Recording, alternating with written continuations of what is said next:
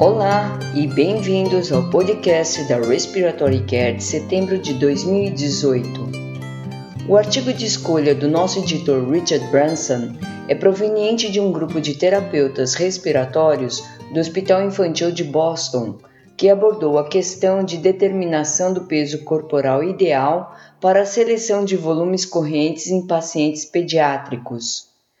Os autores compararam três métodos de cálculo do índice de massa corpórea e encontraram diferenças clinicamente importantes entre o índice de massa corpórea e o peso corporal real com cada um dos pacientes. É importante ressaltar que essas diferenças foram exageradas em indivíduos obesos. Heather e Turner escrevem um editorial que destaca a importância dessas descobertas na sequência de uma epidemia de obesidade em crianças. Boderson e colaboradores descrevem o trabalho respiratório imposto em um estudo de bancada com osciladores de alta frequência. Seus resultados sugerem que a frequência do oscilador foi o principal parâmetro influenciando o trabalho respiratório imposto. Smallwood e DeBlaze fornecem comentários e tentam relacionar essas descobertas com correlações clínicas. Um dos objetivos primários da ventilação mecânica é evitar a lesão pulmonar induzida pelo ventilador. Zhu e colaboradores avaliaram a determinação do índice de estresse por inspeção visual de formas de onda de pressão-tempo. Eles relatam que a inspeção visual sem tecnologia adicional é simples e confiável. Em um editorial que acompanha essa publicação, autores da Mayo Clinic descrevem os méritos e as armadilhas dessa abordagem. Algatani e colaboradores descreveram o impacto da umidificação na integridade da pele facial durante a ventilação não invasiva.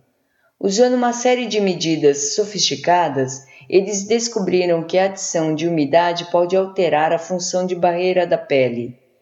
Este estudo em voluntários saudáveis requer validação clínica e outros aspectos de conforto do paciente, incluindo desidratação das vias aéreas e mobilização de secreção, devem ser considerados. Vosco e colaboradores avaliaram a posição do tubo endotraqueal em bebês e crianças, utilizando uma revisão retrospectiva de prontuários eles relataram uma proporção significativa de tubos mal posicionados na radiografia de tórax pós-intubação. A maioria desses achados não levou a consequências clínicas. Em seu artigo, Despande e colaboradores descrevem a colocação e fixação de um tubo endotraqueal recentemente projetado em comparação com um tubo padrão em um ambiente modelo. Observaram poucas diferenças no desempenho entre os tubos. Porém, é importante ressaltar que o novo tubo se destina a reduzir a extubação não planejada, mas isto não foi avaliado no estudo. Sarhan e colaboradores avaliaram o efeito de uma nova câmara usada com nebulizador de jato e de rede na oferta de medicação em um modelo e em voluntários saudáveis.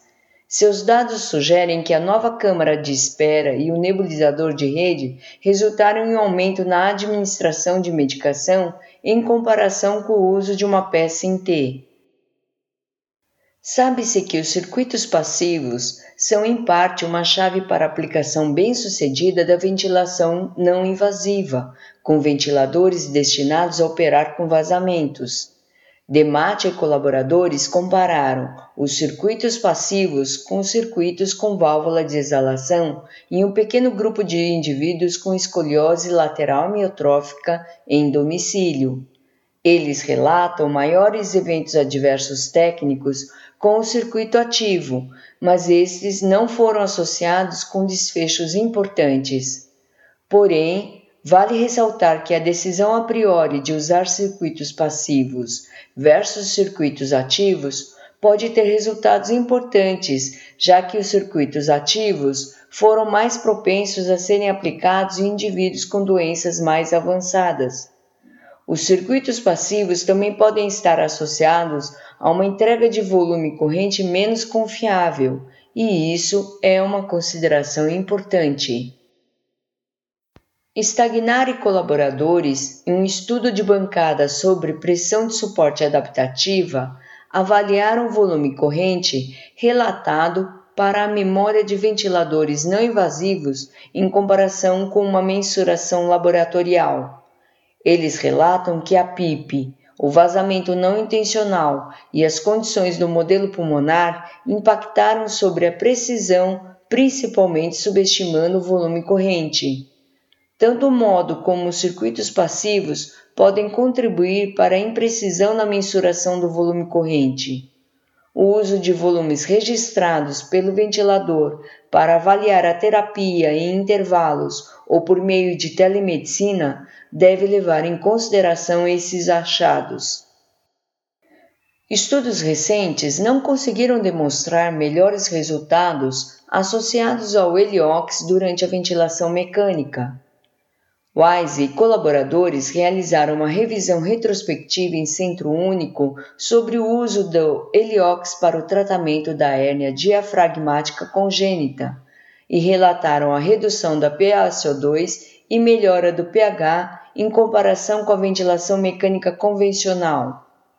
É importante ressaltar que isso foi associado à hipercapnia permissiva, que recentemente demonstrou ter um impacto negativo nessa população. Para definir o papel do heliox, estudos prospectivos controlados ainda são necessários. Williams e colaboradores estudaram o impacto de diferentes modelos de catéter de aspiração em circuito fechado na inalação de medicamento via MDI com e sem umidade exalada simulada em modelo pulmonar. Williams e colaboradores relatam que a umidade exalada teve impacto sobre as mensurações e os adaptadores de circuito fechado variaram no desempenho. Este estudo de Williams e colaboradores destaca algumas das limitações dos modelos utilizados para se avaliar a aerossol terapia. O simpósio Novos Horizontes deste ano apresenta o papel da ECMO em termos de avanços na segurança e simplicidade de seu uso que resultaram em uma ascensão meteórica para doenças cardiovasculares e doenças respiratórias. Esta série de artigos descreve a nova tecnologia, o uso da ECMO na insuficiência respiratória hipercápnica e a ECMO para facilitar a proteção pulmonar. Os artigos são revisões definitivas, porém devem ser considerados à luz da recuperação tardia da insuficiência respiratória aguda grave que não observou diferenças na mortalidade de 60 dias entre a ventilação convencional e a ECMO como terapia de resgate. Para receber o conteúdo deste podcast e de podcasts anteriores da revista, por favor, visite nosso website em www.rcjournal.com. Você também poderá se inscrever no nosso website para receber os podcasts de futuros volumes da Respiratory Care.